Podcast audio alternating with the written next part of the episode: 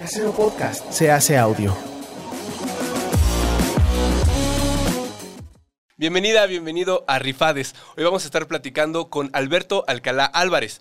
Él nació en la Ciudad de México el 22 de diciembre de 1986. Estudió el nivel de técnico de guitarra y posteriormente la licenciatura en composición en el Conservatorio Nacional de Música. Por otro lado, cursó la licenciatura y la maestría en matemáticas en la UNAM, la Universidad Nacional Autónoma de México y actualmente realiza estudios de doctorado en matemáticas aplicadas al análisis musical y la musicología sistemática. Sobre eso vamos a platicar con él al final de esta charla, ver cómo la matemática y los modelos de Big Data nos pueden servir para analizar la música. Sus obras se han eh, estrenado en distintos eh, recintos y festivales de música de México. Destacan entre sus intérpretes la arpista Mercedes Gómez, el violinista Abel Romero y otros como el ensamble Coction, el ensamble Siqueiros y el ensamble Cepro Music. Ha sido tres veces acreedor a la beca Jóvenes Creadores del Fondo Especial para la Cultura y las Artes del Estado de México. En el 2015 ganó el segundo lugar en el concurso internacional de composición del Museo Iconográfico del Quijote. Su música se caracteriza por ir relacionando diferentes músicas. Sobre ello, sobre cómo reflexiona Alberto en torno a la historia y la música contemporánea, es que vamos a platicar cómo toda esta historia, esta crítica sobre el colonialismo, eh, los discursos de género, impactan en su música y cómo ha llevado un análisis riguroso sobre este tipo de asuntos para componer sonidos, ya sea para el escenario o para el cine o para otras cosas en las que ha incursionado Beto. Vamos a platicar con él sobre cómo crear música, cómo analizar la música y cómo irla juntando con diferentes eh, metáforas y diferentes insumos. Esto es Rifades, bienvenida, bienvenido, acomódate, vamos a empezar a platicar.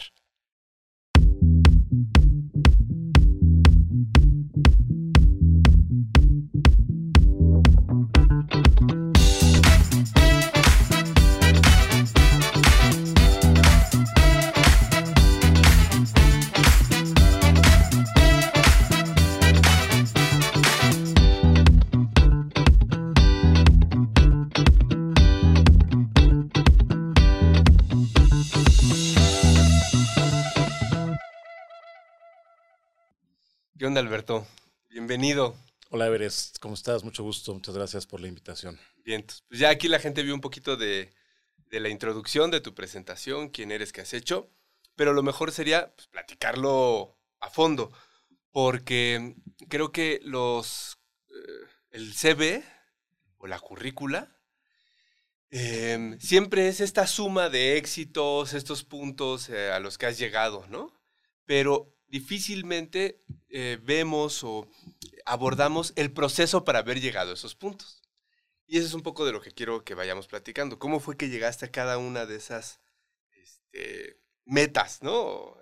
O de las que has llegado en tu vida. O sea, me refiero a estudiar un doctorado, a presentar tu obra en tal, haber ganado en este festival, etc. Uno ve eso, pero difícilmente la gente sabe qué hay detrás la chamba que hubo detrás de eso. Como esto se trata de creatividad, pues vamos a ver cómo estuvo ese, ese camino. Lo primero es, este, vamos a ver cómo llegaste a, decidir estudiar música. ¿Cómo fue? ¿Te gustaba la, guitarra? ¿A partir de qué edad? ¿Cómo fue ese rollo? Sí, es, es correcto. Em, yo empecé a tocar la guitarra, pues digamos, por ahí de los 11, 12 años, por la primaria, finales de la ah. primaria, sexto de primaria. Em, ¿Cómo llegó una guitarra a tus manos?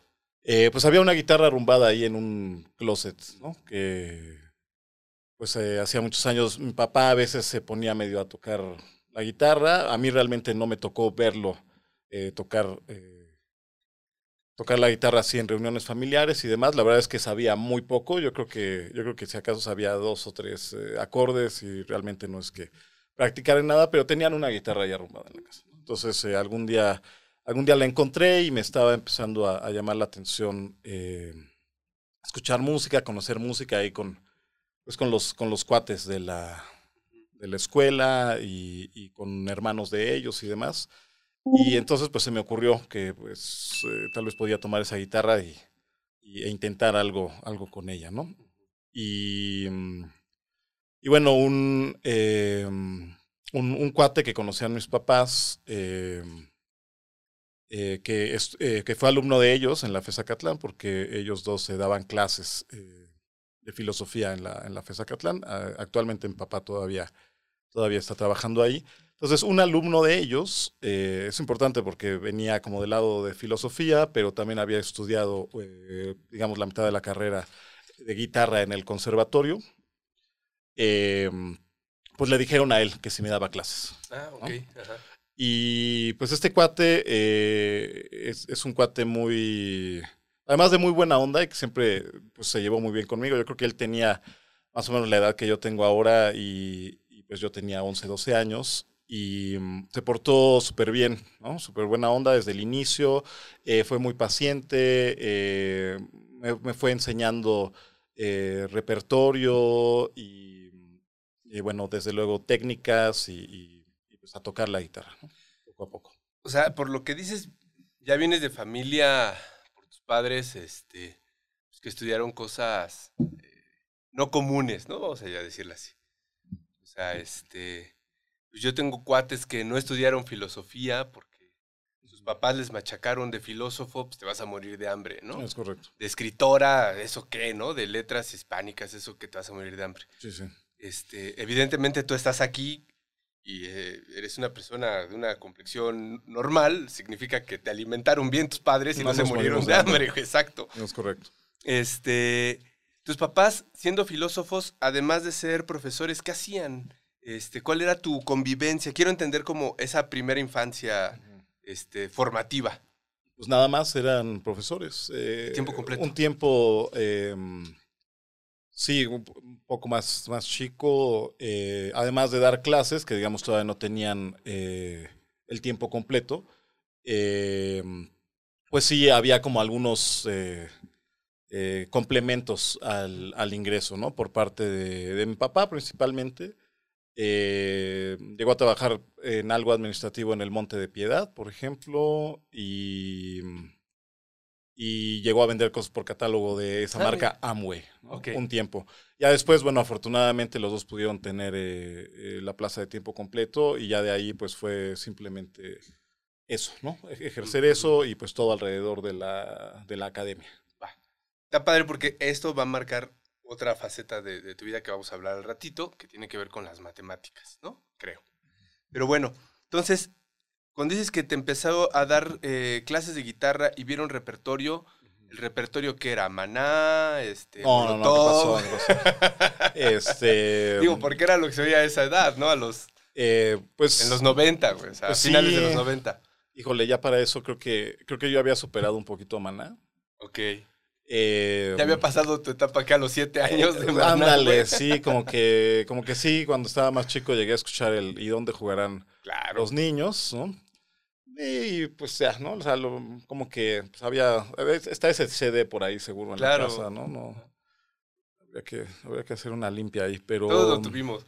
Ajá, Pero entonces. ¿qué, ¿qué, repertorio veías? Eh, pues era más bien eh, como rock, pop, folk de los 60s y 70s, ¿no? O sea, a mí me gustaba eso eh, porque era lo que escuchaban mis papás, por ejemplo, y también porque a otros compañeros de la escuela les gustaba y nos, nos gustaba oír este, sea, Beatles, a los Rolling, Rolling, a los Beatles, a los Doors, a los Creedence, eh, pero también, por ejemplo, a los, a los eh, Gees, por ejemplo, eh, y bueno, un poco, unas cosas un poquito más para acá, este, ACDC, Led Zeppelin, cosas de ese tipo. Claro, al principio las cosillas sencillas. Eh, pero bueno, también Bob Dylan, Joan Baez, algo Ah, de, de repente algo de Alberto Cortés, recuerdo, este, un poquillo así. ¿no? ¿Y cantabas o solamente tocabas? Eh, no, al inicio solo tocaba, ¿no? Ajá. Y la verdad empezar a cantar como que no me, no me llamaba mucho la atención, ¿no? No, no, me, no me gustaba. No me gustaba mi voz, tampoco estaba yo tomando clases de canto, ni nada, ¿no? Entonces, eso se fue desarrollando un poco más, más adelante. Ok. ¿no? Y tampoco es que lo haga demasiado. Entraste a la secu, empezaron las hormonas, te salió bigote. ¿Y, y qué dijiste? ¿Quiero ser músico para toda mi vida o qué pedo? Eh, pues como a finales de la secundaria, porque Ah. hubo ahí una eh, otra, otra influencia intermedia también eh, muy importante, que fue eh, eh, tomar justo también en la, en la FESA Catán un taller de guitarra clásica y popular que llevaba este, un guitarrista ya digamos de la vieja guardia para entonces, ya habrá tenido sesenta y tantos probablemente este maestro, eh, Edmundo Durán, González, si no me equivoco, eh, que había sido de toda una camada de guitarristas de los 50, 60. ¿no? Este, conocía a varios de los del medio aquí en México y en otros lados. Había tomado incluso algunas clases con Andrés Segovia y bueno, tenía, había tenido su trayectoria y tal. Y pues en sus últimos años pues se había dedicado a, tener un taller ahí en, la FESA Catlán de la, de la UNAM. ¿no? Entonces era de guitarra clásica y popular. Y yo había tenido un poco de acercamiento a la, guitarra clásica eh, por, mi primer maestro, que, que se llama eh, David Santos, y mm, porque él había estado en el conservatorio, ¿no? Tenía un poco, un poco de eso, me introdujo a leer eh, partituras, ¿no? A un poco a, a algunas piezas de eh, barrocas de la, clásicas de la, de la guitarra, un poco de Bach, un poco de Gaspar Sanz, cosas de ese estilo. Y después con, con Edmundo, ya en, en, en la FESA Catán, él que había sido un guitarrista pues, eh, profesional, concertista, clásico y demás, pues él eh, vio que yo traía un poco esa vena y ese interés y empezó a, a soltarme más cosas de esos, ¿no? Más, de más, más que lo popular. Okay. Entonces con él empecé a trabajar un poco más eso, a conocer más todo ese mundo, ¿no? El repertorio, los... Eh, los, eh, los nombres de la, de la guitarra, la historia de la guitarra, etcétera, etcétera, ¿no? Y, y fue un poco por ahí que le empecé a agarrar un mayor gusto, un, mayor, este, un mayor interés a futuro. ¿no? Okay. Y pues sí, como a, a finales de la, de la secundaria, eh, yo tuve pues como esa, esa, esa idea de decir, bueno, pues a ver, quisiera estudiar música más en serio, ¿no? O sea, ah, primero okay. no era como, o sea, pensando tal cual, en me voy a dedicar a eso toda la vida, pero como decir, quiero involucrarme más. ¿no? Y buscando opciones de, de, cómo hacerlo, pues resultó que, ahora sí que una opción que estaba más o menos a la mano por, eh, por localización, que no me quedaba tan lejos y, y económicamente y, y, pues por, por completez y, y, demás, pues fue el, el conservatorio. Uh -huh. Entonces dije, bueno, pues, pues a ver qué pasa. ¿no? ¿Entraste entonces que como a los 16? A los 15. Ok. Que ya es una edad medio, eh, me imagino, avanzada, es buena edad. Pues, digamos, eh, sí, depende, no sé, hay músicos que empezaron muy tarde, hay otros que empezaron más joven, depende para qué, depende... Eh, desde luego la facilidad de cada quien, o sea, incluso la propia estructura pues, muscular, o sea, este, neuronal y demás, pues saber qué puedes hacer con eso, ¿no? Eh, pues, pero digamos, la postura más eh, tradicional tal vez es que este, estarías como en el límite ah, de la okay. edad, ¿no? De hecho, es el límite de la edad de, de, ingreso normal a las licenciaturas en el, en el, conservatorio, ¿no? A la fecha, excepto el canto, que es un poco más tarde por esto del cambio de la voz. O sea que si alguien que nos está viendo o el, los padres de, de alguna chavita, chavito que se quieren dedicar a la música, están viendo que esto puede ser en serio, tienen que apurarse antes de los 15. De preferencia. Para tomar una decisión de este tipo. De preferencia. Después sí es posible entrar. Claro, mientras más grande, más difícil es que te, que te, que te quieran aceptar. Eh, pero bueno, sí es posible entrar después de los 15 años, nada más que te ponen un poco más de trabas. Tienes que presentar exámenes, eh, pues ya con más conocimientos, ¿no? Tienes okay. que demostrar que, que, ya traes más, más tablas. ¿no? Okay. Pero sí es posible. Sí es posible. Ya digamos, después de los 20, ahí sí creo que ya sería más más complicado. Entonces, entraste al conservatorio y este... Y valió madre. ¿Hiciste la prepa? Sí, sí, sí. Aparte, ¿qué hiciste? Este, ¿Bachillerato normal, abierto? Pues o? era un bachillerato normal incorporado a la UNAM. Ok. Y valió madre porque te clavaste ya la música por completo. Eh, pues sí, pues bueno, no tan por completo porque estaba haciendo la prepa, ¿no? Pero, okay, okay, okay. pero bueno, sí, o sea, me, me, empecé a clavar mucho más, a dedicarme más, a, a tomarlo a tomarlo en serio, ¿no? Poco a poco más, como, pues ya estando ahora sí que en una licenciatura, aunque, aunque fuera a los 15 años, ¿no? Así que sí cambió ahí un poco la, la relevancia y las rutinas y demás. ¿Cuánto tiempo en torno a la estudiando música? Digo, guitarra.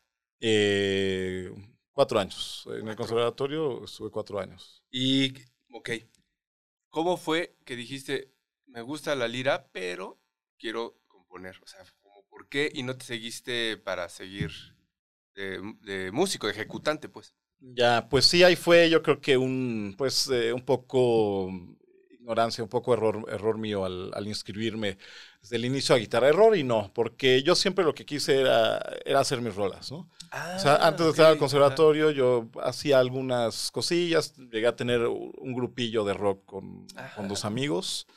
Y bueno, pues nunca jaló demasiado, siempre nos faltó ahí este, visión, nos faltó vocalista, de repente eh, no había así una, una seriedad tan, tan firme de, de hacer un proyecto más grande. ¿Cómo se Con eso, tu grupo? Eh, nos llamamos Odica, Odica. o- Odica, que era es, eh, la palabra ácido al revés. Ah, ok. Ajá.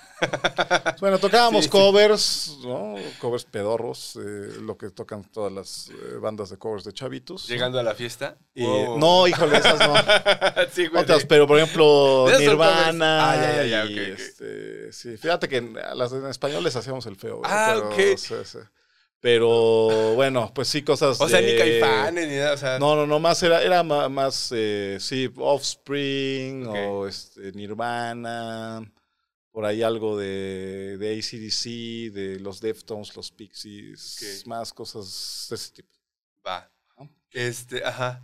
Y Lo tuyo era a crear también. Ah, o bueno, sea, tenías entonces- ese grupo de covers, pero. de repente nos, nos poníamos como a improvisar, a tratar de hacer algo libre, ¿no?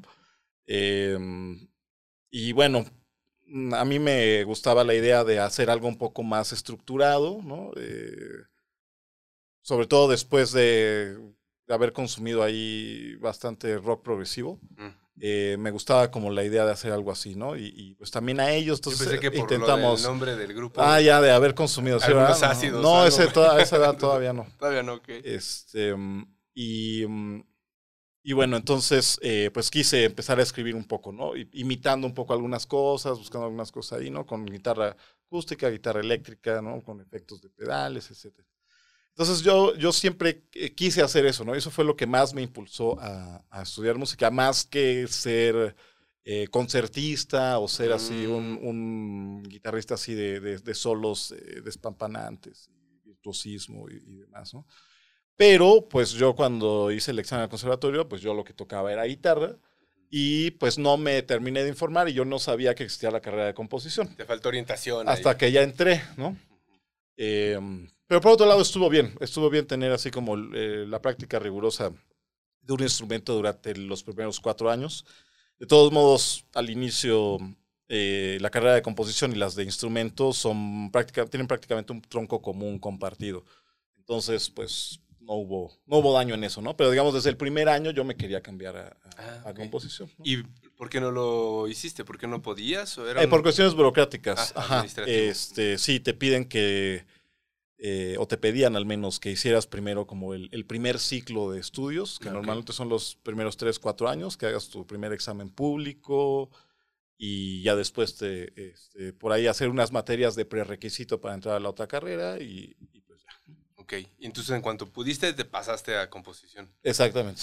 ¿En algún momento te llamó la atención el piano como un instrumento de creación? Porque, bueno, pues entiendo que, que sí, la, la, la guitarra tiene muchísimas posibilidades, pero pues yo veo que muchos eh, compositores este, y demás, cuando están pasando una pieza, la están queriendo escuchar, ver sus posibilidades, Claro. normalmente es en, en el piano, ¿no? Estoy pensando en John Williams, en Richie Sakamoto, este. Por cierto, acabo de, de ver una nota que salió a decir que tiene cáncer. Ah, sí. Ya, sí. Bueno, quien no lo ubica, Ryuichi Sakamoto hizo la música del Último Emperador, este, de, hizo algo para The Revenant con este Iñárritu, este, Merry Christmas, Mr. Lawrence, es una película ahí que hizo con David Bowie actuando y también hizo la música, ¿no? Un compositor muy, muy prolífico, ¿no? Sí, sí, sí, definitivamente. Este, pero bueno, tú estabas allí en, en la composición. Eh, se me fue el hilo, güey. Sí, ¿verdad? Eh, que, que me cambié, que me cambié. Estaba ¿Te diciendo que te estaba contando que me, que me cambié Ah, de porque que si no carrera. te llamó la, la atención el que- piano. ah, sí, esa parte. porque que veo que muchos compositores usan el piano, güey, ¿no? Pues es que es una guitarra. herramienta muy útil por el gran registro que tiene, el registro tan amplio tiene desde pues unas notas bastante graves hasta unas notas bastante agudas. No las más graves a las que llega una orquesta, no las más agudas a las que llega una orquesta, pero es eh, eh, pues un instrumento con un amplio, muy amplio rango, ¿no? Y a la vez es muy cómodo para ubicarse en, en las notas, ¿no? Porque tienes, eh, pues por las teclas, están todas a la misma distancia y se repiten siempre en la misma disposición de las, eh, de las siete notas en las distintas octavas, ¿no? Normalmente en casi todos los instrumentos, eh, para producir sonidos en distintas octavas necesitas distintas digitaciones y no es como nada más, ah, bueno, lo voy recorriendo así, eh, como la mano fija la puedo recorrer y ya estoy en otra octava, ¿no? Entonces, en ese sentido, el piano es muy sencillo y es muy noble. eh, además, es, es uno de los instrumentos más fáciles de empezar a aprender, ¿no? Es, es, eh, es mucho más fácil que, que la guitarra, por ejemplo, o que, El violín. o que el güey. violín, bueno, que las cuerdas eh, sin trastes, ¿no? Pues esas eh, pues tardan varios años tan solo en poder afinar y, y poder eh, sacar un buen sonido con el arco y, y demás, ¿no? Y no se diga, pues en otro tipo de instrumentos como, no sé, como el corno francés o el trombón o, o el clarinete o el oboe, así que es muy difícil de poder llegar a sacarles un buen sonido, digo, además de que tienes que tener un buen instrumento, sacarles un buen sonido y luego tocarlos eh, de manera funcional eh, es muy complicado, ¿no? Por las digitaciones y, y por, por otro tipo de características que tiene, ¿no? Entonces en eso el piano es muy sencillo. ¿No te llamó la atención tocar. cambiarte para allá? Eh, bueno, a ¿Como ser pianista no. No, como compositor. Eh, bueno, eh, como quiera, en, en la carrera tienes que llevar cuatro años de piano, entonces, Ah, eh, pues llevé cuatro años de piano. Eh, me gustó mucho, o sea, esta, esta, eh, fue, fue muy, muy, muy enriquecedor y, y muy padre acercarme al instrumento del piano y, y ahora pues es un instrumento, un instrumento más que, que puedo tocar y una herramienta Sí. eh, muy útil para, para el trabajo. A eso iba. ¿Estudiaste luego cuántos años de composición después de tus cuatro de guitarra? No me acuerdo, pero pues unos cinco, seis. Ok. Y durante ese tiempo y ahora que sigues eh, componiendo, ¿cuál es tu instrumento base con el que creas? ¿Tu guitarra? El, eh, ¿Un piano? ¿Un teclado? Pues pueden ser un poco de las dos. A veces no se necesita el instrumento. Ah, ok. eh, sí. O sea, en, en el instrumento, al menos yo lo uso más como para ir, ir a asegurarme de algunas sonoridades, de algunos acordes, sobre todo. ¿no? Ok. Eh, y el resto, pues, es eh, más bien desarrollar las ideas en el, en, en- en el papel, ya desde luego con el, con el bagaje, con la experiencia, el entrenamiento auditivo y demás, eh, pues teniendo una idea bastante cercana de a qué va a sonar. Ok.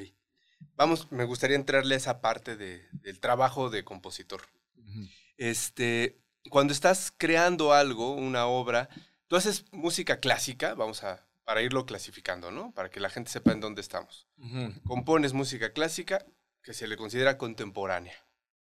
Bueno, ¿O tienes eh, una definición más acertada? No, no, no, sí, eh, sí es, es correcto eso. Eh, también no es lo único que hago y no es lo único que, que he hecho. Y también, bueno, el- nada más eh, para aclarar el término, ¿no? El, el decir música clásica, nos referimos eh, pues, a música de arte, a música No al llamada clasicismo. de concierto, ajá, no a la, no a, no a música que esté imitando el estilo de los autores del periodo clásico. O podríamos decir música académica, tal vez, para. También, ¿no?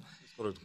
Dices que además de, de- de esta música, haces otras cosas más. ¿Cómo qué otras cosas? Pues he hecho por ahí pues algunas piezas de rock, un par de, de canciones más como pues como más cercanas a la, a la trova, por ejemplo. Eh, mm, por ahí alguna música un poco más eh, tropicalona para, eh, pa- para cuestiones eh, de cine, em, cosas más de música electrónica como ambiental, eh, y bueno, y arreglos en, en, otros, en otros géneros también. Al ratito nos dices dónde pueden las personas que estén viendo la plática conocer tu trabajo, Dónde Sí, escuchar claro. estas rolas. Eh, cuando estás componiendo, eh, ¿de qué partes normalmente? ¿De una inquietud de conceptual? Es decir, quiero hacer una canción sobre la opresión capitalista, o partes de, de los sonidos, o, o- o no hay una constante tampoco. ¿Cómo es cuando creas Sí, una rola? pues, mm, pues no hay tal cual una, una constante. Siempre pueden venir las, las ideas o los, o los impulsos de muy distintas formas, ¿no? A veces puede ser que alguien em, que alguien te pide una pieza para un propósito específico, que alguien em, em, pues que, que alguien te, te, te sugiere algo, o que escuchas algo que te gusta y dices, ah, bueno, eso me lo voy a robar y a ver en dónde lo meto o, que lo uso, o a veces eh, te decides a preparar algo para un concurso y ahí hay este, algunas eh, restricciones específicas. Eh, pues a veces eh, puede llegar alguna, alguna cuestión, digamos, inspiradora de, de cualquier, cualquier pretexto puede ser bueno para eh, detonar una idea musical que trate de representarlo, ¿no? Eh, ahorita que decías lo de la canción, yo normalmente no trabajo con, con textos, ¿no? O sea, mi, no- mi música no, no tiene letras normalmente, ¿no? Aún cuando a veces uso la voz como instrumento, eh, no le pongo un texto, sino la uso como un instrumento, ¿no? Como para, para sacar sonidos y no, palabras, ¿no? ya le estamos entrando a algo que quiero abordar aquí y es explicar un poquito qué es la música contemporánea, la música académica. Porque mm, creo que cuando, por ejemplo, vas a ver una exposición de arte contemporáneo visual, me refiero, este, y ves un plátano pegado con una cinta este, gris adhesiva, la gente no sabe cómo interpretarlo y necesita el texto que justifica o que explica de dónde viene esto. Eh, con la música, me parece que el, el público en general está poco familiarizado con ese tipo de expresión musical. O sea, Ujú. cuando piensan en música académica o música clásica, pues piensan, ya sabes, Beethoven, este, Claro, claro, claro. Música contemporánea, ¿a partir de qué momento, para ir ubicándonos, a partir de qué momento se considera música contemporánea? Este, a partir de qué, de Debussy, del Pues- siglo XX. Pues depende más pa- quién, ¿no? Más para allá, para acá. ajá. Depende quién lo, quién lo clasifique, ¿no? Eh, tomando ahí un, un poco lo que dices, sí, eh, bueno, el, el arte, el arte contemporáneo no es, eh, o sea, sí que no es, no es para nada uniforme, ¿no? Eh, en, en general. Y pues ten- tendemos a clasificarlo de arte contemporáneo, sobre todo actualmente, porque eh, tenemos ya a la mano todas las referencias anteriores, ¿no? Es decir, en, en otras épocas, pues no era tan común que hubiera museos, por ejemplo.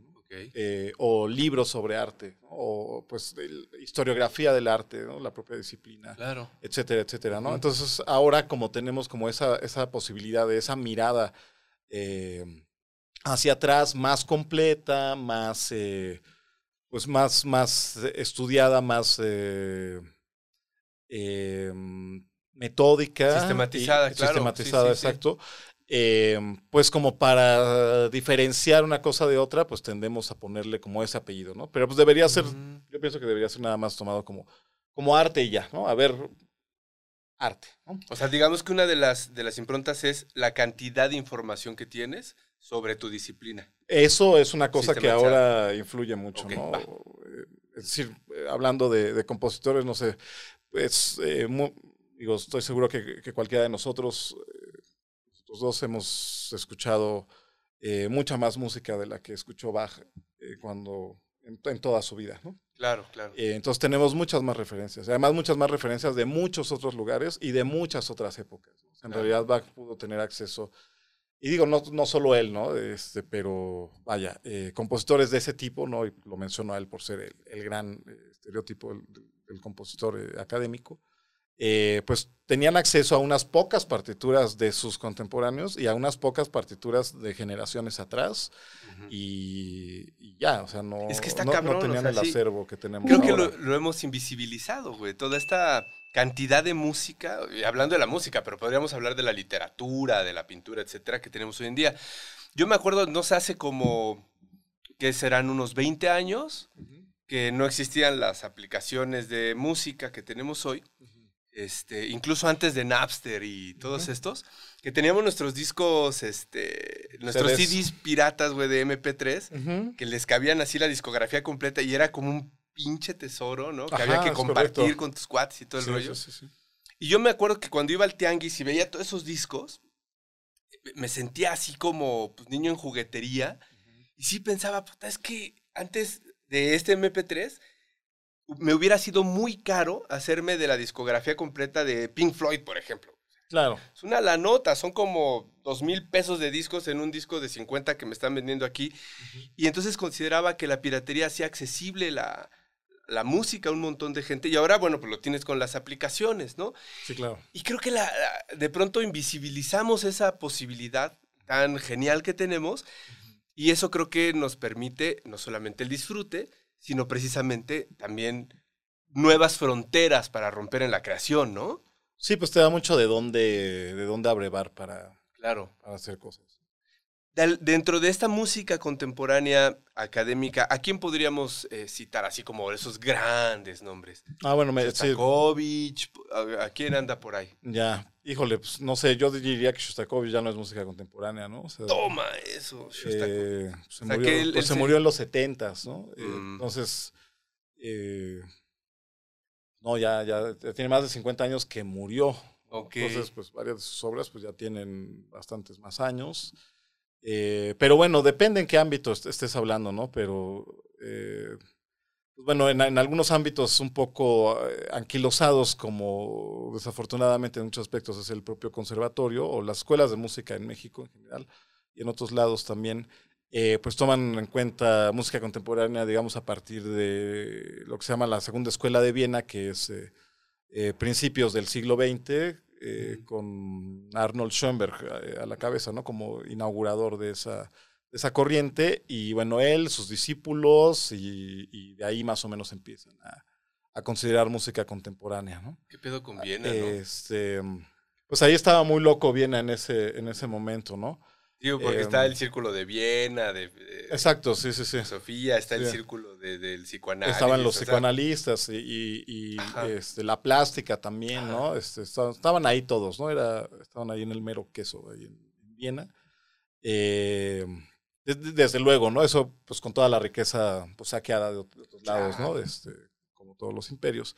Eh, pero bueno, en ese momento justo ahí estaban todos eh, conviviendo y pues en, la música no se quedó atrás en ese sentido y hubo una, una revolución importante en la música académica ahí, ¿no? Ahora, la música contemporánea no solo viene de ahí, ¿no? O sea, viene de otros lados también, ¿no? Entonces, bueno, tú mencionabas a Shostakovich, ¿no? Por ahí, pues Stravinsky también, que digamos, dio un paso un poco más allá todavía, ¿no? Pero pues hay algunos que, que, que sí toman la música contemporánea desde entonces, pero una música de ya hace 100 años, yo creo que ya no es Para contemporánea. ti, ¿quién, qui- ¿quiénes son los grandes nombres del, del contemporáneo? Pues digamos, son los, los nombres de, las, de, de los que murieron ahora, eh, pues hace pocos años, ¿no? En a inicios de los 2000 y demás. eh, ¿Nos podrías dar los, un par de grandes referencias? maestros de la Ajá. segunda mitad del siglo XX, eh, internacionalmente, que, serían eh, pues, Giorgi Ligeti, Luciano Berio, eh, Olivier Messiaen, de una generación anterior, pero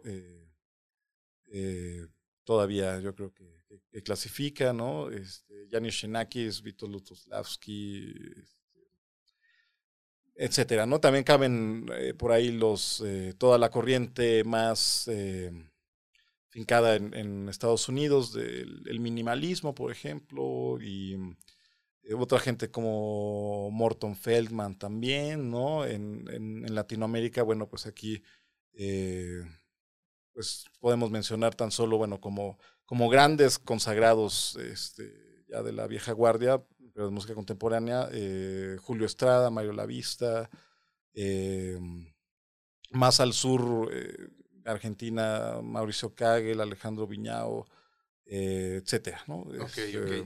Para quien no ubica nada de esto, por ejemplo, les recomiendo que le entren, por ejemplo, con Ligeti, ¿no? Que este, Giorgi Ligeti, pues es un- fue un compositor súper buenazo. Y sus obras se pueden ver, para quien le late el cine, en 2001, Dice del Espacio, esta película de Kubrick. ¿Se acuerdan cuando caen esos grandes monolitos? Este, y los monos estos empiezan a acercarse, a quererlo tocar.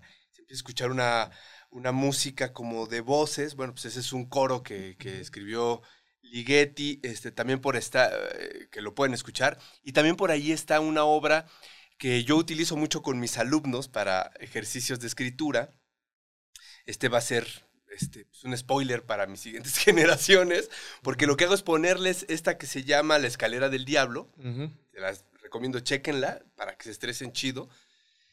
Y les digo que escriban lo que les venga a la mente. No les digo el nombre de la canción, nada. Y es súper curioso porque muchas veces me sucede que cuando empiezan a leer algunos, algunos y algunas sus textos o cuentan la sensación que tenían, hablan de persecución, de escaleras y de descenso, cabrón. Entonces es una cosa bien loca porque cuando les digo la rola se llama La escalera del diablo, pues hasta les empieza a dar miedo a algunos. Y eh, esa me sirve como pretexto para hablar de las posibilidades comunicativas que tiene la música, este, más allá de simplemente emociones, como de generar incluso escenarios o, Sí, sí, sí, o- sí. o- o transmitir ideas concretas, ¿no?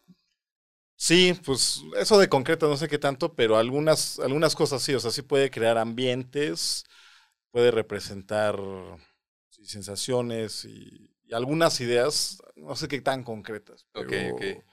Pero sí, sí, sí puede Me representar. acuerdo, ahí es que también sí. hubo ahí, me refiero a, la- a lo concreto, porque había por allí un, eje- un, un experimento que se hizo con algunas personas, creo que eran de Australia, a las que les ponían unas grabaciones también de un compositor eh, contemporáneo, ahorita no me acuerdo quién es, y todos decían que cuando escuchaban eso pensaban en, en piquetes. Luego lo hicieron con Ujú, otros escuchas este, occidentales y decían que sentían como agujas. Y la, eh, y la pieza precisamente se llama algo así como agujas y estuvo hecha cuando el compositor estuvo en un, en un proceso ahí de operación y no sé qué, sentía, recordaba mucho el, el dolor que le producían la- Ok. las jeringas y lo trató de plasmar en esa obra, ¿no? Entonces, eh, la, la sensación muy concreta se logra, ¿no?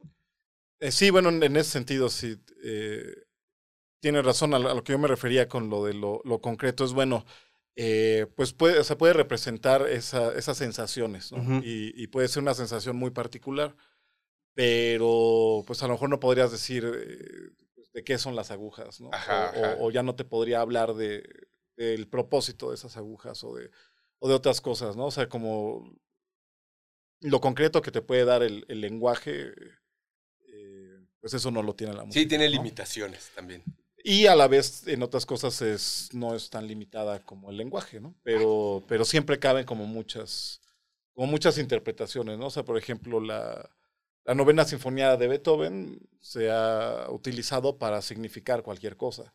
Entonces, mm, eso de que representa la libertad y la unión entre los humanos y no sé qué, bueno, que la letra de la, eh, del poema de, de Schiller que, que toma para la última parte, este coral y demás, Beethoven, bueno, eso sí habla de eso, ¿no? Pero el resto de la música, eh, pues no, es- no es que esté hablando de eso en realidad, ¿no? Y se ha usado, eh, pues como símbolo de la paz mundial y de la hermandad de los pueblos y tal, pero también se ha usado como himno de gobiernos fascistas, o se ha usado, eh, pues de muchas formas, ¿no? Entonces, así como que asignarle un significado concreto, ahí es donde, ¿no? Mm. Más bien la música muchas veces por esa ambigüedad de un significado concreto, eh, pues puede ser un recipiente en el que, que pueda ser llenado de muchos significados. Claro, la, la posibilidad eh, polisémica, ¿no? Dicen, es decir, de, de diferentes sentidos que se le, o interpretaciones que se le pueden adjudicar a una, una obra de arte de esta. Ahorita quiero que platiquemos también de eso porque creo que eh, esa cuestión de lo abstracto y demás nos puede servir de puente para las matemáticas, pero Ok. eh, ya que estamos ubicados en, en este contexto histórico de la música contemporánea, este, ¿cuáles son tus referentes así más, este, más enarbolados, más admirados que tienes, de todos estos nombres que hablaste?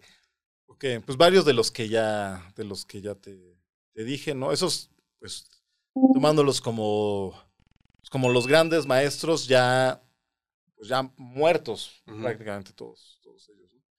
Em, entonces, bueno, de ellos, pues muchos, muchos de esos eh, pues, son del- de los que más disfruto de escuchar y de los que más eh, aprendí cosas en, en su momento de, pues, de estudiar sus, sus partituras.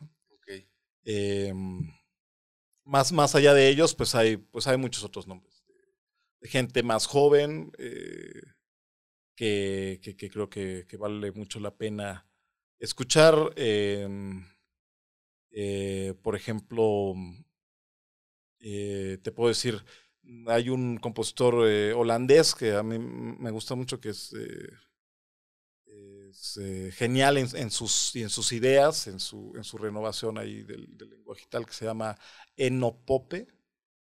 Em, ¿Cómo se, esc- cómo es, se escribe es con E- doble N? E-N-N-O, P-O-P-P-E. Ok. Eno Pope. eh, doble N, doble P.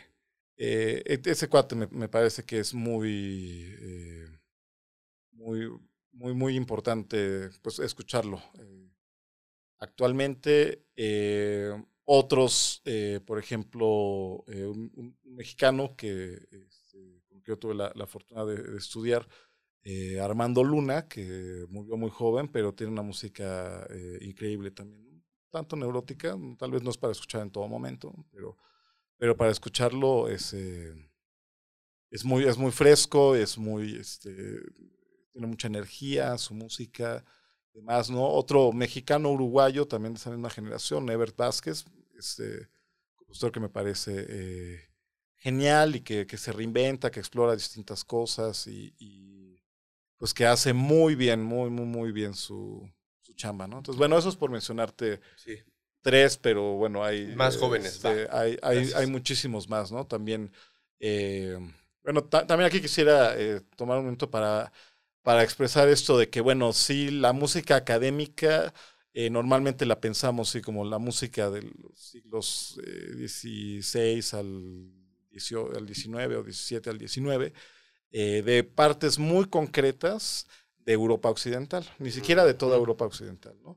Y además normalmente pues nos fijamos, eh, y bueno, los nombres que, que, ha sentado más la historia, por, por condiciones que ya, eh, que, que, sabemos y, y, demás, pero que es, es bueno apuntarlo, pues son hombres, ¿no? Son hombres blancos viviendo en ciertos eh, círculos sociales o alrededor de ciertos círculos sociales, aunque no todos ellos pertenecían ahí, pero bueno, este, que tenían roce con, eh, pues con la nobleza, con grandes patrocinadores y viviendo en ciertas partes, ¿no? Es decir, ni siquiera toda Europa occidental está, uh -huh. está realmente considerada en la historia de la música académica, ¿no? Que es básicamente como la historia de la música eh, germánica, ¿no? Casi un poquito italiana, sí, la ópera, no sé qué, Vivaldi, y fuera de eso casi que no existe nada, ¿no? Los rusos, pues sí, se reconocen dos o tres, pero luego no se toma mucho en cuenta, ¿no? Pero compositores eh, portugueses o incluso españoles, eh, pues no son tan tomados en cuenta, aunque hay grandísimos eh, compositores, bueno, como de Falla o como...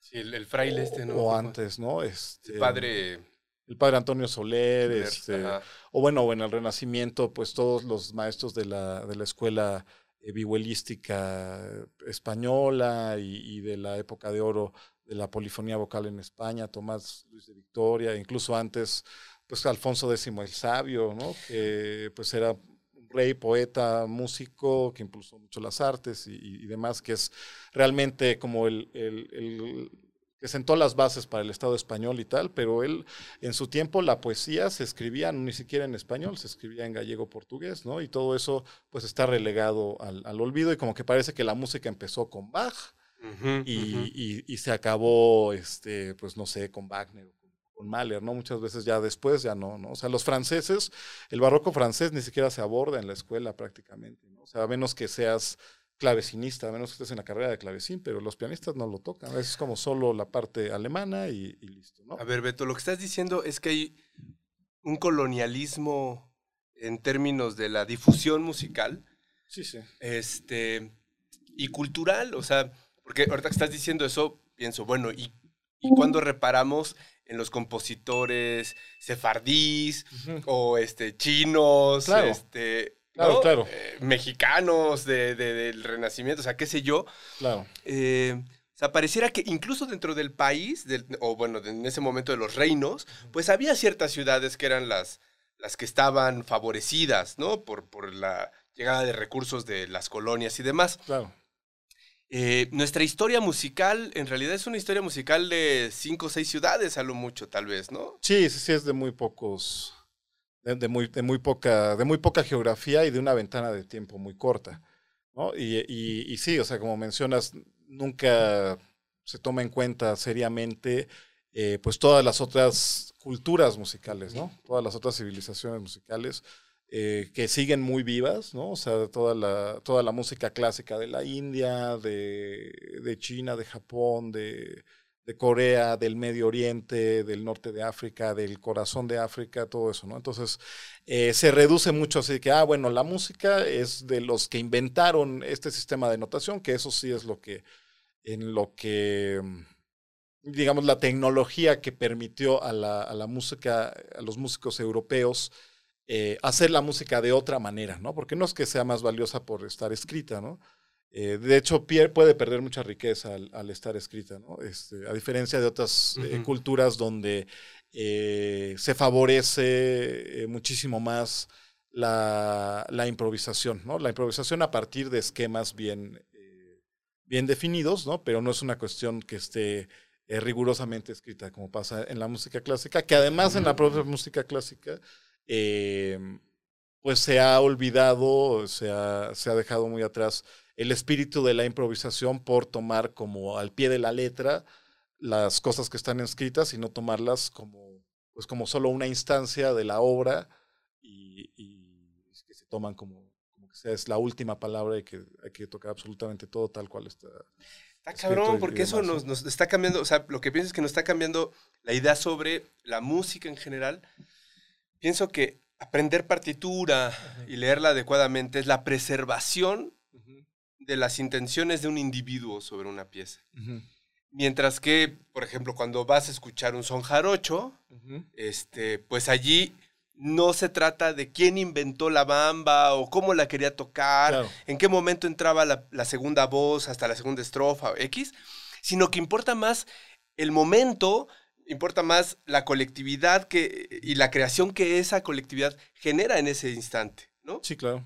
Claro, bajo ciertas condiciones, pero deja de importar tanto el individuo y su memoria y es más importante la ejecución del momento, ¿no? O sea, creo Sí. que eso, eso cambia totalmente la forma de pensar la música. Sí, sí, normalmente las músicas, eh, las músicas populares con, con una función más social eh, tienden a dejar más de lado al, al autor, ¿no? En la música académica el autor es muy importante, ¿no? La, la individualidad y todo, y obviamente esto tiene este, pues, raíces en la, en, en- en la forma de ser y la forma de estructurar la, la sociedad eh, europeas capitalistas, ¿no? Sobre todo, digamos, a partir del siglo del siglo XV y, demás, ¿no? O sea, muchas veces, o sea, incluso en la propia tradición europea, eh, durante muchos años, pues la creación era anónima y era colectiva también, y, se tomaban cantos de otros lados, y se, se les metía mano, se modificaban y tal, y, los autores no firmaban las obras, ¿no? Eh, también pasaba mucho en la, literatura, ¿no? O sea, todavía no, no se tenía esa concepción de el autor, ¿no? Eh, como tal cosa que sí, que sí pasa ya después sí que es, digamos, la tradición académica eh, imperante todavía, ¿no? Pero además de hablar de las, eh, pues de estas otras culturas fuera de la cultura occidental, sea lo que sea que quiera decir cultura occidental, ¿no? Eh, fuera de eso también, eh, pues siempre se deja de lado, pues no solo a la gente, a la gente no blanca, digamos, ¿no? Y- y a las mujeres, ¿no? Eh, Claro, también pasa que la mayoría de las mujeres que destacan, incluso actualmente, pues son, son mujeres, pero son blancas, ¿no? Y son de, también de, ciertos, de ciertas Estratos, latitudes y de ciertos extractos probablemente y, y demás, ¿no?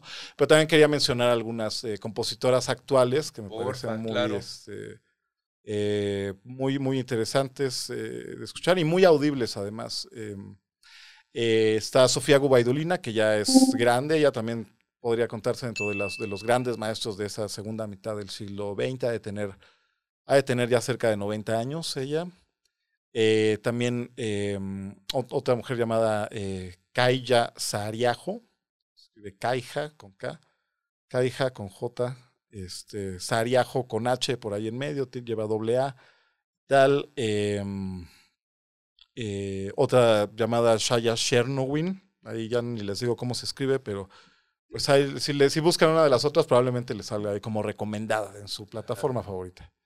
¿no? Em, y bueno, pues eh, hay, hay muchos otros nombres, ¿no? Incluso Bueno. este.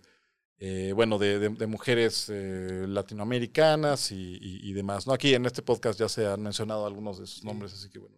igual No, y no las está padre porque creo que además de que ya estás viendo esta visión macro, pues valdría la pena también decir que seguramente la música no, eh, en la música no hay tantos nombres femeninos, pues por un asunto estructural, y es que a las mujeres no se les estaba tan permitido estar en el ambiente musical, Sí, en la creación, en, en las cuestiones intelectuales, ¿no? O sea, la- lo mismo pasaba con la ciencia y demás. Sí, Había claro. quienes se colaban y eran aguerridas, Sí, sí. pero a la mayoría pues, se les relegaba de esos espacios, ¿no?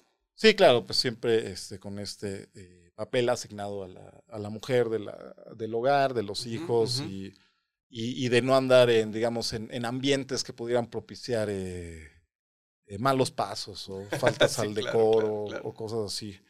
Eh, No, era bonito que la mujer estuviera tocar el piano, ¿no? Pero para las Sí, reuniones había sí, familiares, esos señorita, instrumentos, güey, era- claro. ajá, eran instrumentos de salón para tocar en casa, ¿no? Incluso en, eh, pues un pariente del clavecín en Inglaterra, pues él fue el virginal, Ah, que justo era- nombre. que justo era pues es el que tocaban las señoritas en la casa Que es una especie de y- espineta, y, demás, ¿no? Este, exactamente, sí, sí, sí, sí. Muy chiquito. Eh, entonces, bueno, pues, eh, pues sí, ¿no? Como en todo, pero sí hay por ahí, eh, pues algunos nombres, ¿no? Incluso en, en épocas anteriores y desde muy temprano, incluso desde la Edad Media, por ahí se tienen, este, se, se conservan eh, cantos sacros y, como contemplativos, místicos, eh, de una compositora abadesa de algún lugar de, Alemania, que, que se llamó Hildegarda de Bingen y que pues, es una de las primeras mujeres compositoras de las que se conserva obra, ¿no? Y luego estuvieron eh, las mujeres trovadoras de los siglos XII y XIII que, que florecieron ahí en el, en el imperio, aunque después fue el imperio angevino antes de que Francia se consolidara como lo que es ahora Francia, ¿no? Pero en el sudeste eh, de Francia y en lengua provenzal, eh, los, los trovadores que eh, renovaron toda la lírica musical y poética en lengua vernácula europea, ¿no? Ahorita que dices esto, me acordé de, de África. Este, resulta que los africanos tienen también sus figuras de trovadores, este, que iban de pueblo en pueblo, o que eran parte del pueblo y, y contaban o cantaban historias, ¿no? Con calimbas o instrumentos de cuerda, etcétera. Y entre ellos sí había muchas más mujeres, porque la mujer tenía libertad, a diferencia de, de Europa, tenía libertad de movimiento. Entonces podía vivir en un pueblo, tocar, hacer sus rolas y luego moverse a otro. Y eran bien vistas, pues, estas, estas mujeres músicos y de alguna forma también escritoras, ¿no? Pero bueno, pues Europa en la época medieval, pues de por sí estaba cerrada. Sí, sí, y sí. luego, pues las mujeres, pues poca posibilidad tenían de andar con su carroza, este, moviéndose de, Claro, de- claro. de feudo en feudo, ¿no? Iba a estar muy cabrón. Claro, pero fíjate que en esa, en esa época, en esa región, o sea, ese, ese imperio de que eran pequeños reinos de la, de la zona de la, de la Provenza y como por, o sea, Toulouse, ¿no? Llamada Tolosa en ese tiempo, y las ciudades de Tours y, y por ahí toda esa parte, eh, esos no estaban tan cerrados. eh, em, Qué vanguardistas, ¿no? eh, sí, sí, sí. te- eran, eran, por ejemplo, eran cristianos, eh, pero no eran de la corriente católica. Eran, eran cristianos cátaros o albigenses y, tenían muchas cosas de avanzada en ese tiempo. O sea, tenían, daban libertad a la, a la mujer para muchas cosas. Eh, no tenían esta cuestión de la vergüenza sobre el cuerpo y la carne de la, la religión católica, sobre todo a partir del, Evangelio de Pablo. Em, y pues tenían también por ahí un ritual que era un ritual de eutanasia para la gente que ya estaba muy enferma y, demás, ¿no? Y, eh, por ejemplo, ahí una, una de las, un hecho histórico eh, muy importante que pasó eh, fue que reformaron sus leyes para que las mujeres pudieran heredar lo que le dejaban sus padres, ¿no? Entonces eso llevó al ascenso de un personaje muy importante que fue Leonor de Aquitania, que fue la gran, gran patrocinadora de, de los trovadores durante mucho tiempo y pues bueno, que fue, está bien mejor conocida como la madre de Ricardo Corazón de León, pero que bueno, fue una mujer, la mujer más influyente de, toda Europa, ¿no? Em, entonces ella pudo ser tan importante, tan influyente, porque pudo heredar gracias a esas leyes diferentes que no estaban en otros lados, ¿no? Y bueno, luego, ¿qué pasó con toda esa, esa civilización y tal? Que después ella fue reina de Inglaterra, fue reina de Francia, después se divorció y después se hizo reina de Inglaterra con un güey como 20 años más chico que ella. Órale y, de ahí vino Ricardo Corazón de León y demás. Eh, pues bueno, ¿qué pasó con esa cultura, con esa civilización? Pues eh, los franceses del norte, bueno, los normandos del norte de Francia se aliaron con el Vaticano para hacer una cruzada, una cruzada, una guerra santa en contra de esos herejes que eran los cátaros. Entonces fueron y, y los aniquilaron. Fue un, fue un genocidio, ¿no? Entonces había una chispa de mayor libertad, de otro tipo de cosas para las mujeres, para la sociedad en general, y bueno, y fue arrasada, pues bueno, por la propia mano del Vaticano, ¿no? Claro. Pero bueno, ya eso ya fue una digresión muy, acá, pero bueno, solo para decir que hay mujeres muy importantes de esos tiempos, ¿no? Como, como eh, por ejemplo, un nombre que sí se conserva, que hizo bastante producción, que es Beatriz de Día, la, la condesa de Día, parece de una ciudad llamada Día o algo así en ese tiempo y que tiene unas melodías bellísimas y que sus letras son hasta muy picantes y muy sugerentes en la cuestión eh, eh, amorosa y demás. Y bueno, creo que son ejemplos que, que vale la pena eh, retomar de nombres de mujeres, de los pocos que, que, hay o que, se conocen. Estas reflexiones de género, em, de crítica colonial, etcétera, ¿tienen alguna repercusión en lo que tú haces como compositor? Sí. ¿En Qué, cómo, cómo, se vehicula esta reflexión intelectual a los sonidos, güey? Eh, pues, mira, trato de. Pues de no estar influido solo por, por la línea europea, ¿no? O sea, se tiene mucho esta cuestión de que si no escribes como están escribiendo ahorita los de cierta escuela prominente francesa o inglesa o, gringa o, demás. Entonces no, pues no es música contemporánea, ¿no? no, estás ahí tal. Entonces, bueno, a mí me, gusta escuchar un poco de, de todo, ¿no? De, de, todos, de todas las geografías, ¿no? Lo, trato de escuchar lo más que puedo de, eh, de músicas de muy distintos lugares y tanto de música, digamos, música de arte y de música popular y de música comercial y, y, pues de ahí trato de ir tomando las cosas que, que me gustan, que me llaman la atención y, y, mezclándola con todas las demás, digamos, al mismo, al mismo nivel, ¿no? No, no tomándolas como que, ay, de repente le meto una cosita media exótica de, de algo ahí para... Para darle gantazo. Para, hacerme el muy acá, ¿no? Sino, no sé, trato de, de, revolver las ideas en algo que ya sale este, pues, siendo, siendo una cosa mía, ¿no? No, una, una, cosa, este, tal vez a veces no se notan esas influencias tan explícitamente, a eso me refiero, ¿no? A veces sí, a veces no. Entonces, eh, pues bueno, trato de, trato de hacerle así, ¿no? Y de a la hora de estudiar músicas, o sea, de, eh, em, de ponerse en actitud de analizar la música, eh, trato no solamente de, tomar música de esta tradición de concierto europea blanca de, hombres, eh, de círculos favorecidos, ¿no? sino pues de estudiar otras, otro tipo de cosas y de, y de hablar de ese otro tipo de cosas. ¿no? Pues, bueno, ahí. La cuestión de género, ahí sí no, no le puedo hacer mucho porque creo que no me toca a mí, ¿no? No, Este, pero bueno, a lo mejor me refiero a que mm, se estila que los compositores, las compositoras, escriban, por ejemplo, una obra para un ejecutante, para una violinista o qué sé yo. No sé si de pronto tú, cuando escribes, tienes pensado alguna mujer ejecutante o no Bueno, pues sé, a, a veces sí, eh, ajá. a veces sí depende, ¿no? De- sí, a veces se trabaja con alguien en particular, hombre o mujer, y dices, ah, bueno, voy a hacer la pieza eh, pensando en, En pensando en ti, ¿no? Pensando en esa persona, ¿no? Pensando en que, en, o sea, incluso pues en sus gustos, ¿no? En lo que compartes con esa persona, en para qué quiere la pieza. Entonces a veces va como más personalizada, digamos, ¿no? Y, y sí ha pasado que algunas han sido en colaboración con, con mujeres. ¿no? Ok. Me está diciendo Itaita Pavlovna que ya quiere participar. Ok.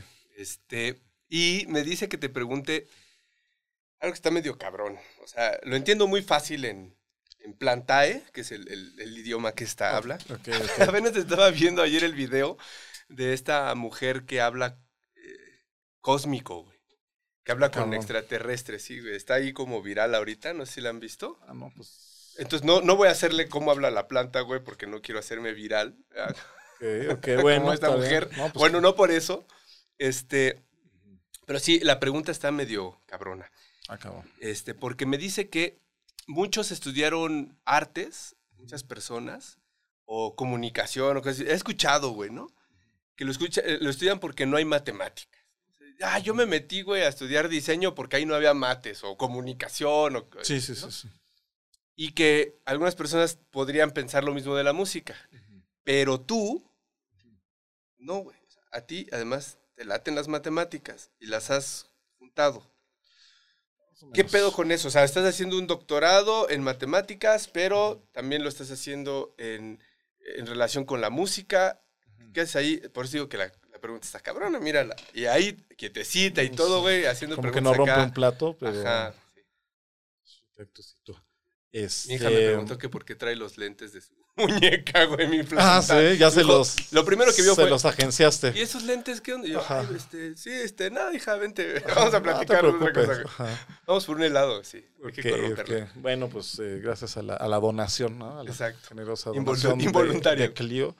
Aquí está este, este, este, cactus ahí con sus gafas. Exacto. Em, ¿Cómo juntas la, la mate con la música en tu doctorado? Ya, eh, sí, mira, lo primero que me gustaría decir ahí y que estábamos platicando un poco antes de, de iniciar la grabación es que pues en la música hay que contar, ¿no? Bueno, en la música escrita hay que, hay que contar, ¿no? Hay que, hay que saber si algo está en cuatro cuartos, en doce octavos. Eh, hay, hay que contar, ¿no? El, el solfeo es mucho de contar, la rítmica es de contar, ¿no? Contar hasta cuatro, contar hasta tres, contar cinco en donde van cuatro, etcétera, etcétera. Entonces hay, hay que contar mucho. Y por otro lado, eh, pues el sonido viene de un fenómeno físico, un fenómeno acústico, ¿no? que es eh, pues la, la propagación de ondas en el aire, básicamente, que llegan hasta nuestros oídos. Eh, y entonces por ese lado mucha muchas cosas alrededor de la música, eh, incluso en la, en la música están in- influenciados por las capacidades y las leyes que rigen ese fenómeno físico. O sea, la acústica Exacto. con la matemática. La, acús- claro. la acústica conlleva eh, hacer cuentas matemáticas, pero la acústica no es hacer matemáticas. ¿no? Eh, la acústica es física, ¿no? es, es enunciar leyes y tal, y se valen de eh, herramientas matemáticas para expresar eso en términos que sean cuantificables. O sea, de- para, para establecer fórmulas que puedas usar para tal, tal, tal, tal. Entonces, bueno, desde luego la acústica está metidísima. eh, bueno, bueno, es el principio de la construcción de cualquier instrumento musical. O de una sala de conciertos, o de un estudio de grabación, eh, de técnicas de grabación, de los micrófonos, de etcétera, etcétera. ¿no? La acústica, pues indispensable. Si, Si no hubiera ese fenómeno físico, no existiría la música y la acústica es el estudio de ese fenómeno. Ahora, eh, pese a eso, la música y las matemáticas, mm, yo pienso que no tienen nada que ver. Ajá. ¿no? Eh, me parece que, y, y me ha resultado curioso a lo largo de los años, eh, que mucha gente tiene esta idea. Ahora, curiosamente, eh, la gente que tiene esa idea no son ni músicos ni son matemáticos. ¿no? Ok. Pero parece que hay como generaliza, se ha como que popularizado esta idea y que suena muy bonita de que incluso la música es matemáticas. ¿no? Ok. Eh, y no, no tiene nada No lo es, ¿no? O sea, por más que tengas que contar este, y que exista el fenómeno de los, de los armónicos de una cuerda o de un tubo o de lo que sea, pues eso no determina el pensamiento musical ni la práctica de la música. Cuando ¿no? estás haciendo una sonata, güey, no estás haciendo derivadas. No, no, no, no, Ah. no, exacto, exacto. E incluso pro- propiamente, digamos, el hacer cuentas, eh, eso es solo una parte de las matemáticas, ¿no? O sea, realmente hacer matemáticas es, eh, pues es hacer conceptos eh, y, y derivar propiedades de esos conceptos y de sus interrelaciones con otros conceptos. Y las cuentas es solo una parte del camino, no Ujú. es, no es el- la finalidad, ¿no? Entonces, eh, eso quisiera dejarlo muy claro, ¿no? Que no tiene nada que ver el pensamiento matemático que el pensamiento musical, ¿no? Nada de una se aplica en la otra en principio, ¿no? Ahora, claro, siempre puedes inspirarte en algo y hacer una pieza basada en una fórmula musical o en alguna proporción que te guste o algo así, pero eso no quiere decir que la música tenga matemáticas. ¿no? Yo Ujú, ujú. o sea, creo que la, la música tiene tanta relación con las matemáticas como lo tendría el fútbol o la gastronomía, ¿no? O sea, Ujú. que tengas que hacer cuentas y medir cosas y así, no quiere decir que estés eh, Claro, claro. eh, involucrando un pensamiento matemático, ¿no? Ahora, dicho eso, eh, te cuento un poco sobre lo que estoy haciendo de, proyecto de investigación, que es eh, usar algunas técnicas más o menos recientes en la matemática que se usan para el análisis de datos en sistemas llamados sistemas complejos eh, y pues ver a la música como modelada por algunos objetos matemáticos y verla, abordarla como un sistema complejo y aplicar algunas de estas técnicas de análisis de datos al análisis musical, ¿no? Ah, o sea, ok. a la musicología. eh, la llaman ahora a esta rama como un poco más cientificista de la musicología, le llaman musicología sistemática.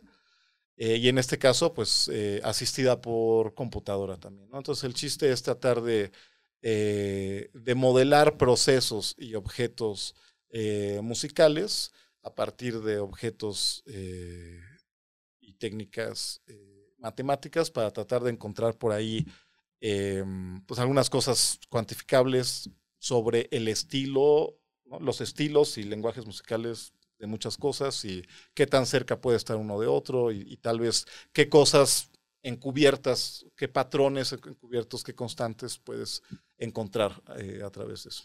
Ok, o sea, la data puesta para la investigación musical este, a través de computadoras. Estaba pensando, no sé si esto en algún momento vaya a dar en deep learning o en este, inteligencia Sí. artificial. Sí, una parte del, del proyecto incluye pues usar todo eso para entrenar algunos modelos de aprendizaje de máquinas para clasificación automática de estilos, ¿no? Y a ver qué, Wow, qué puede resultar. está bueno, está bueno eso.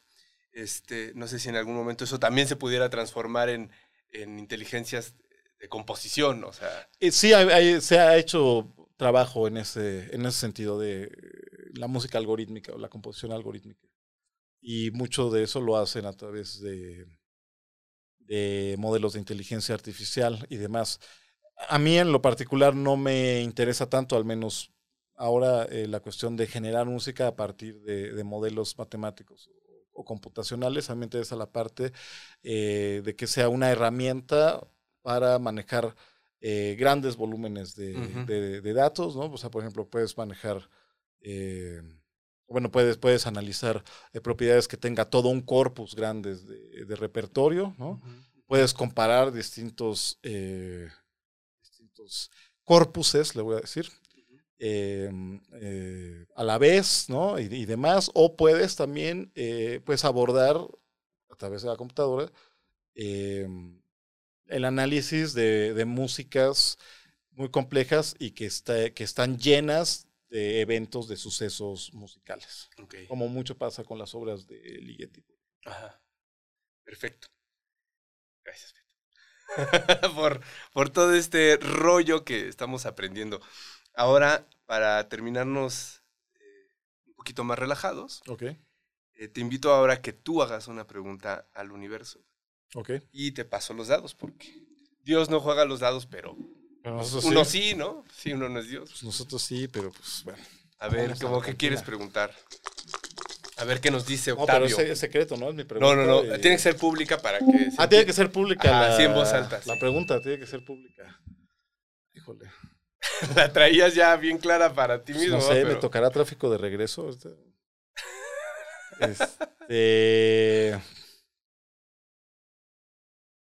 A ver, vamos a hacer una, una pregunta al universo. Sí, sí, sí. Sí, y ya te la contesta Octavio, así se llama. Pregúntale a Octavio. Al universo, ok. Este. eh, ¿Podríamos comunicarnos con, con civilizaciones de otros planetas a través de la música? Órale, a ver.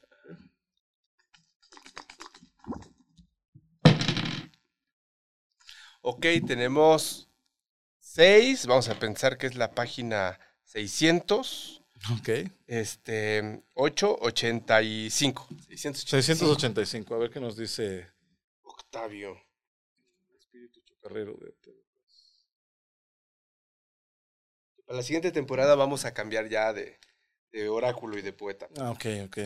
Bueno, sobre la pregunta fue, ¿podremos comunicarnos con otras civilizaciones eh, a través de la música? Dice, el uno es el prisionero de sí mismo, es solamente es, no tiene memoria, no tiene cicatriz. Amar es dos, siempre dos, abrazo y pelea. Dos es querer ser uno mismo y ser el otro, la otra. Dos no reposa, no está completo nunca, gira en torno a su sombra, busca lo que perdimos al nacer. La cicatriz se abre, fuente de visiones. Dos, arco sobre el vacío, puente de vértigos. Dos, espejo de las mutaciones. ¡Ah, cabrón! cabrón. ¿Qué No, onda? pues me quedó clarísimo. ¿Qué interpretas Gracias. para tu pregunta? No, pues que, que hagamos el amor y no la guerra, ¿no? ¿No?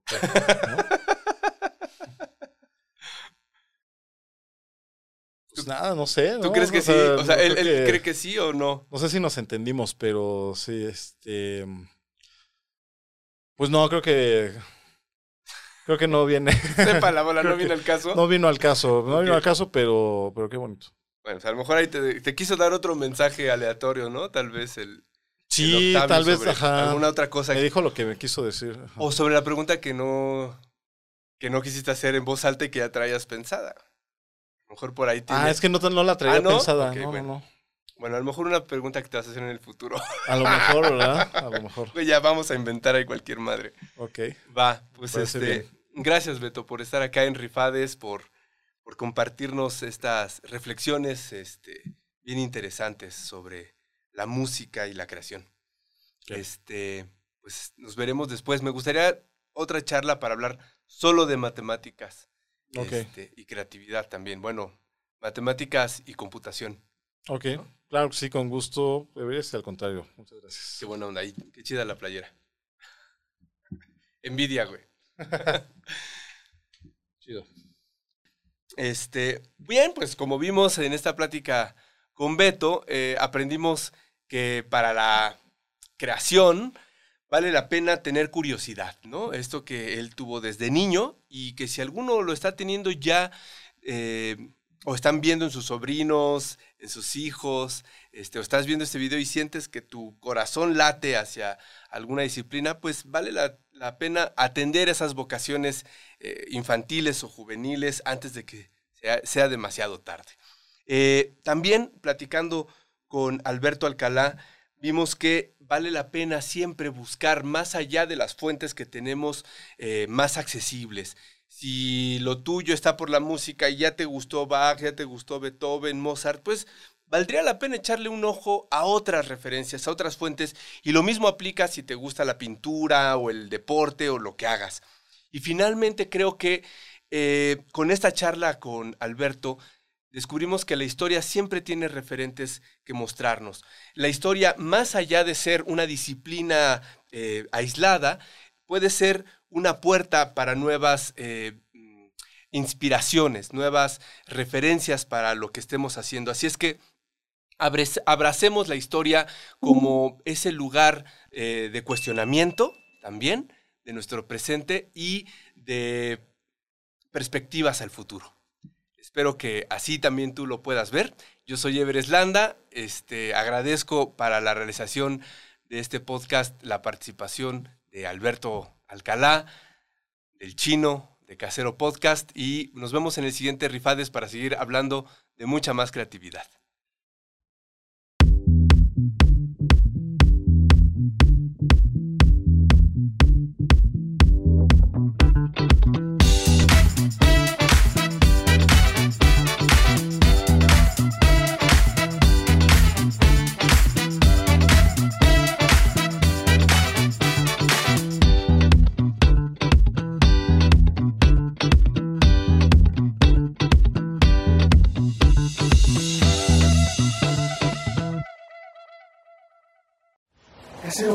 Se hace audio.